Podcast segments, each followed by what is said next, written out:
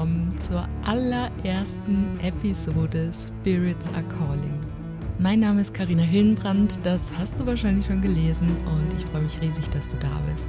In dieser allerersten Episode möchte ich dir gerne ein bisschen was über mich erzählen und meinen Einstieg in den Schamanismus, damit du die Möglichkeit hast, mich ein bisschen besser kennenzulernen und dann vielleicht auch schon weißt, ob wir auf einer Welle sein könnten oder eben nicht. Und beides ist total in Ordnung. Ich freue mich, wenn du da bleibst, aber wenn du merkst, dass es nicht das Richtige für dich ist, dann ist es natürlich auch in Ordnung. Und ich glaube, wenn du das Wort Schamanismus hörst, dann hast du vielleicht auch schon so Bilder im Kopf, wie es mir damals auch ging. Wir denken an alte Geschichten, an Mythen, an äh, vielleicht Rituale, an Menschen, die um ein Feuer sitzen und irgendwie ist das auch alles richtig. Und für mich ganz persönlich ist es die Urform unserer Spiritualität, die Wurzeln unserer Spiritualität, die Urform unseres Seins.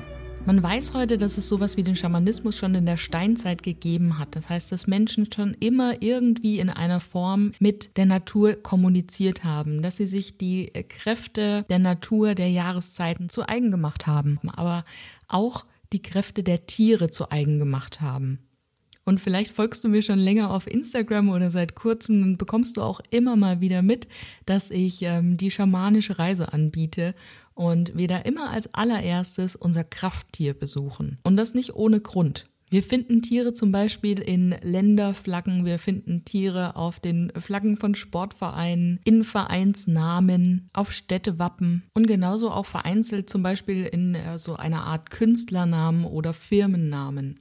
Also es gibt ganz viele Hinweise darauf, dass sich die Menschen, wie gesagt, die Natur und die Kraft der Tiere schon immer zu eigen gemacht haben. Und nach meinem Verständnis ist es so, dass es darum auch genau geht, dass wir wieder in Kontakt kommen mit dem, was uns vielleicht allen ein bisschen fehlt, was vielleicht ein bisschen verloren gegangen ist in der letzten Zeit oder in den letzten ähm, Jahrzehnten, vielleicht sogar Jahrhunderten, um da einfach wieder näher ranzukommen, näher an die Natur ranzukommen und näher an den Ursprung. Und wenn man zum Beispiel erfahrene Schamanen befragt oder wenn man Bücher liest zu diesem Thema, stellt man immer wieder fest, dass ganz, ganz viele Themen in sämtlichen Völkern auf der ganzen Welt vorkommen. Es gibt zum Beispiel auf der ganzen Welt in, in jedem Volk so etwas wie einen Lebensbaum. Es gab immer schon die Versuche, das Bewusstsein irgendwie zu verändern. Es gab immer schon Versuche, mit Göttern oder mit Geistern in Kontakt zu treten. Und das Besondere daran ist, dass diese Riten ja schon uralt sind, also wahrscheinlich länger, als wir es uns vorstellen können. Und die Menschen damals, zumindest nach unserem Verständnis heute, nicht die Möglichkeit hatten, irgendwie miteinander zu kommunizieren. Das heißt, es gab so eine Art natürliches Bewusstsein, es gab so ein natürliches Wissen, die wahrscheinlich durch eine Verbindung zu irgendetwas was auch immer es für dich darstellen mag, genutzt werden konnte, um eben dieses Wissen abzugreifen. Wie geht man zum Beispiel mit Krankheiten um? Wie geht man mit Wetterbedingungen um? Wie geht man mit Klimabedingungen um? Woher weiß man eigentlich, welche Pflanze geeignet ist, um eine Krankheit zu heilen? Das sind alles Fragestellungen, die konnte man ja früher noch nicht wissenschaftlich beantworten. Und dieses Wissen wurde aber trotzdem abgegriffen.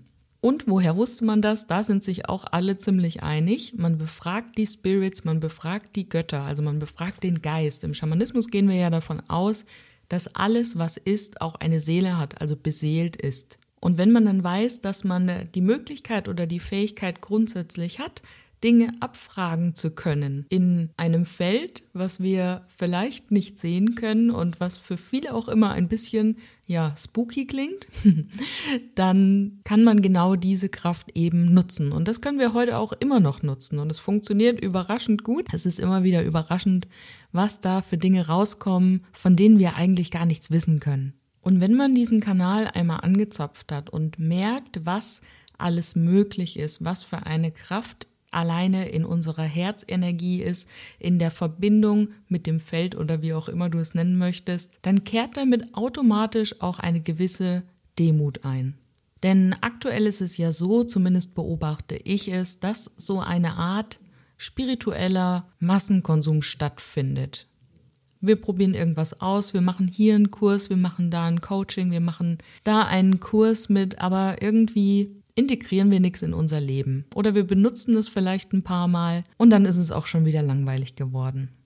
Und da sind wir auch schon bei dem Punkt. Wir sind ein ganzes Stück entkoppelt von der Natur und wünschen uns so gerne zurück zum Ursprung zu kommen, aber in Wirklichkeit sind wir empört, wenn mal eine Raupe im Salat sitzt und müssen uns auch direkt darüber beschweren oder es auf Instagram posten oder wo auch immer man so etwas postet. Ich habe sowas zum Glück nicht in meiner Timeline, das freut mich ein bisschen. Aber du verstehst, glaube ich, worauf ich raus will. Wir sehnen uns so sehr danach, zum Ursprung zurückzukommen und wenn wir dann wirklich dahin kommen, sind wir schockiert, wie es tatsächlich ist. Und das ist auch mein Verständnis vom Schamanismus. Es geht nämlich ganz, ganz stark auch darum, Verantwortung zu übernehmen. Und zwar nicht nur für mich selbst, sondern auch für das, was ich in die Welt gebe, für meine Umwelt, für die Natur und Schluss zu machen, damit die Fehler immer irgendwo in irgendeinem System zu suchen. Denn was machen wir denn, wenn wir die Fehler immer irgendwo anders suchen oder jemand anders beschuldigen, jemand anders einen Vorwurf machen? Wir geben die Verantwortung ab, wir geben unsere Handlungskontrolle ab, unsere Handlungsfreiheit ab und geben dem Universum auch irgendwie so ein Stückchen das Signal, ich bin klein und ich kann nichts erreichen und überhaupt passiert das Leben. Aber das Leben passiert nicht. Wir lassen es allenfalls passieren. Und für mich persönlich geht es, wie gesagt, darum, da genau wieder hinzuschauen. Denn, und jetzt wird es erstmal ein bisschen persönlich, denn genau in dieser Situation war ich eben auch damals, bevor ich mich auf die Reise gemacht habe. Und das ist auch gleichzeitig der Punkt, in dem ich zum ersten Mal wirklich bewusst mit dem Schamanismus in Berührung gekommen bin. Und das war der Moment, in dem meine Mutter todkrank war und neben der medizinischen Hilfe, also neben der ärztlichen Hilfe, einfach noch nach alternativen Methoden geschaut hat. Und sie hat die Empfehlung bekommen, eben zu einer Schamanin zu gehen. Und ich erinnere mich so gut daran, wie sie mir dann von dieser Behandlung erzählt hat, wie das abgelaufen ist und was sie da ähm, so erlebt hat. Und es hat mich einfach nicht mehr losgelassen.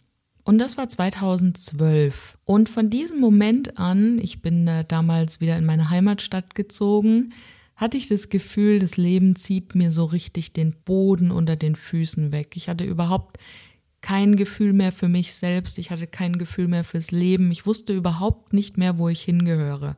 Also das waren ein paar Jahre, die mich ähm, genau genommen sehr gefordert haben, aber ich habe es nicht gemerkt, weil ich sage rückblickend immer betrachtet, hat es sich ein bisschen angefühlt, als würde ich schon nicht mehr leben, ich war nur noch nicht begraben. Und es gab diesen Moment einige Jahre später, 2016, als ich zum allerersten Mal wieder so etwas wie einen Lebensgeist in mir verspürt habe und gemerkt habe, okay, es muss da noch irgendwie etwas anderes geben. Es muss auch für mich möglich sein, dass ich wieder Fuß fasse, dass ich wieder zurück ins Leben komme. Und dann habe ich einige Coachings genommen, die mit einer Coachin, die damals auch schamanisch gearbeitet hat, die mich so ein bisschen an die schamanische Reise rangeführt hat. Dann bin ich äh, über meine Schwester noch zu einem anderen Schamanen mitgekommen, der eben auch schamanische Reisen angeboten hat und war dann auf einem Seminar und da war wieder ein Schamane. Also der Schamanismus ist mir auf einmal plötzlich überall begegnet und es war eine ganz irre Geschichte eigentlich. Irgendwann habe ich da mein Krafttier entdeckt. In der schamanischen Reise machen wir das ja. Und mein Krafttier hat mir die Botschaft gegeben, Karina, irgendwann wirst du mal eine schamanische Ausbildung machen und die wird dich finden, die brauchst du gar nicht suchen. Also die kommt zu dir. Ja, und wieder ein paar Jahre später sitze ich jetzt hier, spreche in dieses Mikro und starte meinen allerersten Podcast und freue mich so sehr, dass du dabei bist. Um natürlich das Geheimnis zu lüften, ne, die Ausbildung hat mich gefunden. Ich mache meine Ausbildung in Österreich, beziehungsweise habe die Grundausbildung schon absolviert. Und jetzt geht's mit weiteren Ausbildungsmodulen weiter, die eben ja weiterhin darauf aufbauen. Und das ist übrigens auch der Grund, warum ich mich persönlich gerne als Schülerin des Schamanismus bezeichne.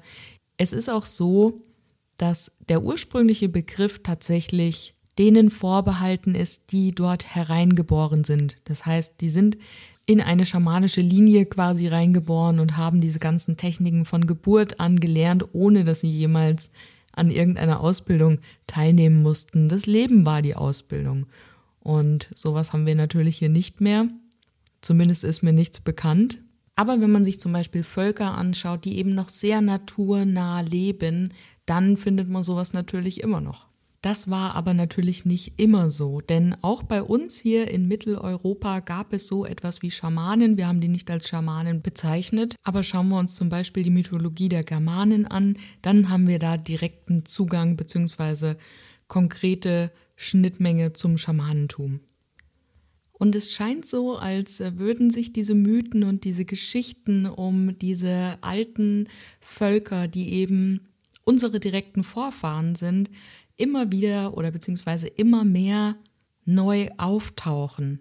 Also es scheint so, als würden sich immer mehr Menschen rückbesinnen. Vielleicht ist es aber auch nur meine Ansicht, weil ich mich eben in dieser Blase, in dieser Bubble befinde. Aber es scheint tatsächlich so, als seien es immer mehr Menschen, die sich eben auf diese Vergangenheit besinnen. Und ich glaube, diese, diese Geschichten, diese Mythen, die sind auch ganz, ganz wichtig für unser Menschsein, um uns einfach unser Weltbild immer wieder selbst zu erklären. Ich meine, man braucht nur mal, also ich habe keinen Fernseher, aber wenn man mal die Nachrichten anmacht, dann hört man immer mal wieder, dass die Kirchen Rückgänge haben, ne? dass immer mehr Menschen austreten und dass sich immer mehr, na, das hört man jetzt nicht im Fernsehen, aber dass sich immer mehr der Spiritualität hingezogen fühlen. Und wir brauchen eben diese Geschichten, diese Mythen, um uns unser Menschsein einfach zu erklären. Das heißt, das sind Modelle, mit denen wir eben in Einklang kommen können, mit denen wir wieder ein bisschen mehr Naturverbundenheit spüren können. Und Naturverbundenheit, wenn ich das sage, meine ich nicht unbedingt, dass du jeden Tag an einem Baum im Wald sitzen musst, sondern es geht auch für mich persönlich darum, einfach mal zu gucken, ähm, brauche ich denn die Erdbeere im Winter? Ne? Das ist auch ein Teil der Natur. Damit wären wir dann auch tatsächlich schon wieder beim Verantwortung übernehmen. Also du merkst, es ist irgendwie, auch wenn wir jetzt da nur ganz kurz rein geschaut haben in die Thematik, beziehungsweise die Thematik nur ganz kurz angerissen haben, es wiederholt sich und dieses Thema Verantwortung übernehmen ist eben ein Teil, den wir hier in unserer modernen Welt auch ganz praktisch anwenden können. Und natürlich ist es einfacher, erstmal im Außen zu schauen. Und das ist auch total in Ordnung. Das heißt, ähm, erstmal zu gucken, wie lebe ich denn mit der Natur? Ne? Brauche ich wirklich die Erdbeere, um nochmal auf dieses Beispiel raufzukommen? Oder ähm, muss ich jetzt wirklich äh, ständig fliegen? Oder ne, jeder tut da auch so ein bisschen was für sich. Und das ist das, was wir im Außen erstmal tun können. Aber was genauso wichtig ist, ist eben diese Verantwortung auch im Inneren zu übernehmen. Was heißt das? Das heißt, dass ich mich mit meinen eigenen Schattenthemen, dass ich mit, meinen eigenen Schattenthemen auseinandersetze, dass ich mich mit meiner Geschichte, mit meiner Vergangenheit auseinandersetze, dass ich versuche, in meine Kraft zu kommen, damit wir eben gemeinsam irgendwie eine vielleicht ein bisschen schönere Welt machen würden. Denn ich glaube, wenn jeder vor seiner eigenen Türe kehren würde und sich jeder um sich kümmern würde, natürlich nicht im egoistischen Sinne, aber dann gäbe es sowas wie Kriege nicht mehr. Davon bin ich fest überzeugt. Aber Verantwortung übernehmen ist ja eigentlich nur ein Teil. Ne? Worum es denn eigentlich noch? Und wenn du den Trailer gehört hast, dann hast du schon eine Idee. Es geht auch vor allen Dingen darum, den Kontakt zu den Ahnen aufrechtzuerhalten. Ne? Nicht nur die Lebendigen, sondern auch die Verstorbenen. Denn vielleicht hast du es mal irgendwo gehört, wenn du dich mit Coaching auseinandersetzt oder mit Psychologie mal auseinandergesetzt hast. Es ist so, dass wenn wir zum Beispiel alte Glaubenssätze, sagt man ja gerne, ne? also wenn wir alte Muster haben, die wir eben von unseren Ahnen übernommen haben, von unseren Vorfahren übernommen haben, und dann kann das manchmal sein, dass so ein Thema in einer Ahnenlinie bis zu sieben Generationen übersteht. Das heißt, sieben Generationen haben genau das gleiche Thema, bis endlich mal einer kommt und das Thema löst. Und natürlich sprechen wir ähm, in der, in der Coaching-Szene oder in der Psychologie ganz häufig davon, weil das einfach das Thema ist, was uns belastet, von den negativen Dingen, die wir mitbekommen haben. Aber es gibt auch ganz, ganz viel Positives, was wir mitbekommen haben. Es gibt ganz viele Eigenschaften oder beziehungsweise Stärken, Charaktereigenschaften, die wir eben auch mitbekommen haben. Und die müssen wir natürlich nicht teilen, die sind wahrscheinlich nützlich. Und genau diese Kraft der Ahnen in unser Leben zu integrieren, das ist auch ein Teil, den wir zum Beispiel im Schamanismus machen. Und ganz besonders kommt dieses Thema, das kennst du bestimmt, du hast es bestimmt schon mal irgendwo gehört oder erlebt, im November beziehungsweise in der Winterzeit zum Vorschein, ne? wo wir die Kraft der Ahnen nutzen, wo wir die Ahnen gezielt einladen. In der keltischen Mythologie ist es dann das Samhain-Fest, ne? Samhain sagen viele dann gibt es aus dem Christlichen, kennst du bestimmt auch, aller Heiligen. Das ist eben eine Zeit, wo wir genau die Ahnen eben einladen. Ne? Man sagt dann, die Welt wird ein bisschen äh, durchlässiger. Aber ich will gar nicht so viel von dieser Zeit erzählen, denn äh, diese Podcast-Episode kommt ja jetzt gerade ein paar Tage nach der Walpurgisnacht raus. Und da kommen wir bestimmt im November oder Ende Oktober nochmal drauf zu. Halloween ist ja auch das Totenfest. Genau und im Zuge der Ahnen, weil es einfach ganz oft ähm, eine, eine Schnittmenge gibt, beziehungsweise eine Verbindung gibt, ist Heilung natürlich ein ganz großes Thema im Schamanismus. Ne? Es gibt Geschichten beziehungsweise Erzählungen von Menschen, die heute noch leben, die todkrank waren und sich entscheiden mussten, ob sie sich jetzt äh, die nächsten Jahre mit Operationen beschäftigen, ob sie sich wirklich so eine lange Zeit in ärztliche Behandlung geben oder ob sie es auf geistiger Ebene beziehungsweise auf spiritueller Ebene probieren, die dann eben zu irgendeinem Volk gegangen sind, ne, meistens irgendwo im Dschungel und nach ein, zwei Jahren geheilt wieder da rauskamen. Und da kann man mit Gewissheit sagen, da gibt es nicht die Medizin, die wir hier kennen. Das ist eine andere Medizin. Das ist Pflanzenmedizin. Da ist ganz viel spirituelle Arbeit dabei. Da sind viele Zeremonien dabei. Da sind Riten, Praktiken eben mit dabei aber nicht das, was wir hier unter Medizin verstehen. Und ein paar Sachen davon durfte ich auch schon lernen, beziehungsweise auch schon bei Klienten sogar anwenden im Bereich der Aurareinigung, der Aurachirurgie. Und es ist erstaunlich, wenn man, naja, vielleicht kennst du das, man ist immer erst so ein bisschen skeptisch. Funktioniert es wirklich? Und spannend wird es immer dann, wenn man merkt, okay, da treten jetzt ja gerade Ergebnisse ein, mit denen hat irgendwie keiner gerechnet. Also irgendwie funktioniert es. Ich würde niemals einen äh, Klienten, der vorher mit einer Krankheit nicht beim Arzt äh, gewesen ist, äh, behandeln, schamanisch behandeln. Aber als Ergänzung kann das äh, sehr, sehr wirksam sein. Aber das muss man dann immer im Einzelfall schauen, das kommt natürlich auch immer auf die Umstände und auf den Menschen selber an. Ne? Das Wichtigste, was ich dir in Bezug darauf mitgeben kann, ist, und das gilt grundsätzlich hab ein gutes Gefühl, wenn du dich in so eine Behandlung begibst und wenn du kein gutes Gefühl hast, dann lass die Finger davon.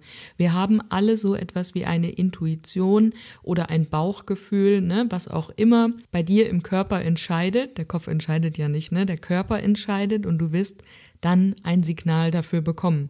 Beim einen dauert es ein bisschen länger, beim einen geht es ganz schnell, aber achte immer darauf, dass du dich dabei gut fühlst. Das ist wichtig, denn das entscheidet im Endeffekt auch über den Erfolg und Misserfolg. Und wir wissen sowas ganz genau, ne? Unser Körper weiß es schon lange, bevor unser Verstand das endlich kapiert hat. Und weil der Schamanismus gerade gefühlt zumindest auch irgendwie so eine Art Trend erfährt, weil es auch alles irgendwie so schön mystisch ist und so ähm, unbekannt und irgendwie ist es auch ein bisschen Zauberei, also es sieht alles ganz spannend aus. Kann man da mittlerweile auch ganz viele Angebote finden. Aber, und da muss ich jetzt auch irgendwie mal das Grinsen von den Wangen runternehmen, es ist etwas ganz, ganz Heiliges für mich persönlich, damit mit diesen Kräften arbeiten zu dürfen. Denn Schamanismus ist mehr als die Kakaozeremonie, die du jetzt mittlerweile an jeder Ecke bekommst. Schamanismus ist auch nicht das Retreat, wo du irgendwelche Substanzen zu dir nehmen kannst, um dich selbst mal wieder zu fühlen, Visionen zu haben. Schamanismus ist für mich wirklich etwas Heiliges, etwas, was unser Leben sehr, sehr stark bereichern kann, in Einklang bringen kann. Aber Schamanismus bedeutet auch, mit den Kräften zu arbeiten. Und das kann bedeuten, dass man auch mal richtig in die Bresche springen muss. Das heißt, das ist keine Licht- und Liebe-Technik, Ersatzreligion. Im Schamanismus geht es vor allen Dingen darum, sich seinen eigenen Dämonen zu stellen und sich mit seinen Schattenseiten auseinanderzusetzen. Denn die sind ja eh da. Nur weil wir da nicht hingucken, heißt es nicht, dass die nicht da sind. Wir alle haben so etwas wie Schattenanteile in uns. Das heißt, wenn ich in Bezug auf den Schamanismus von Dämonen spreche, ne, dann kann man das in der Psychologie mit den Schattenanteilen vergleichen. Ne, die sind geprägt worden ähm, von einem berühmten Psychoanalytiker, der eben gesagt hat, dass wir das war Carl Gustav Jung, dass wir eben alle diese zwölf Schattenanteile in uns haben. Und vielleicht erkennst du eine, eine Ähnlichkeit zu diesem Storytelling-Modell, beziehungsweise diesem Archetyp-Modell nach Jung. Ne? Und daraus hervorgehen eben diese Schattenanteile, die wir eben alle in uns haben sollen. Und da gehört Neid dazu, da gehört Wollust dazu, Wut, Hass, Egoismus, ne? Gier. Das sind alles Teile, die wir in uns haben, je nachdem, wie wir aufgewachsen, konditioniert sind, ein bisschen ausgeprägter oder weniger ausgeprägt. Und wenn wir uns eben diesen Anteilen in uns stellen, dann können wir eben auch unser Leben verändern ne? und im Endeffekt auch unsere Linie. Das heißt, die, die nach uns kommen, falls du Kinder hast oder dir Kinder wünscht, dann wirst du es nicht auf diese Kinder weiter übertragen, wenn du es für dich geklärt hast. Und wenn unsere Seele will, dass wir etwas klären, dann sollten wir das auch annehmen, dann sollten wir da auch wirklich bewusst hinhören. Denn es ist auch nicht so, dass jede Seele nach unserem Tod automatisch irgendwie in den Himmel kommt, wie auch immer du dir das vorstellst, sondern es gibt auch ganz oft den Fall, dass Seelen noch irgendetwas zu erledigen haben hier auf der Erde und eben noch nicht gehen können, das heißt erdgebunden sind. Aber das führt jetzt wirklich zu weit. Für die allererste Episode machen wir jetzt erstmal hier einen Cut. Ich freue mich mega, dass du bis hierher gehört hast und du kannst ja auch gleich weiterhören, denn es kommt ja heute zum Start nicht nur eine Episode raus, also freu dich schon mal auf das, was da noch kommt. Und als kleine Ankündigung jetzt schon mal, es wird immer ein Special zu den Jahreskreisfesten geben. Das heißt, jetzt da kannst du direkt übergehen in die Episode passend zur Beltane oder der Walpurgisnacht und kannst mal schauen, wie du den Rhythmus dieser Jahreszeit jetzt in dein Leben möglichst gewinnbringend im Sinne von Glück und Zufriedenheit und Erfolg und Projekte, was auch immer du dir vorstellst, gewinnbringend einsetzen kannst. Also ich wünsche dir ganz viel Spaß beim Weiterhören und wenn du magst, dann hören wir uns ab jetzt einfach jeden Montag. Ich freue mich riesig und wünsche dir einen wunderbaren Start in die Woche. Deine Karina.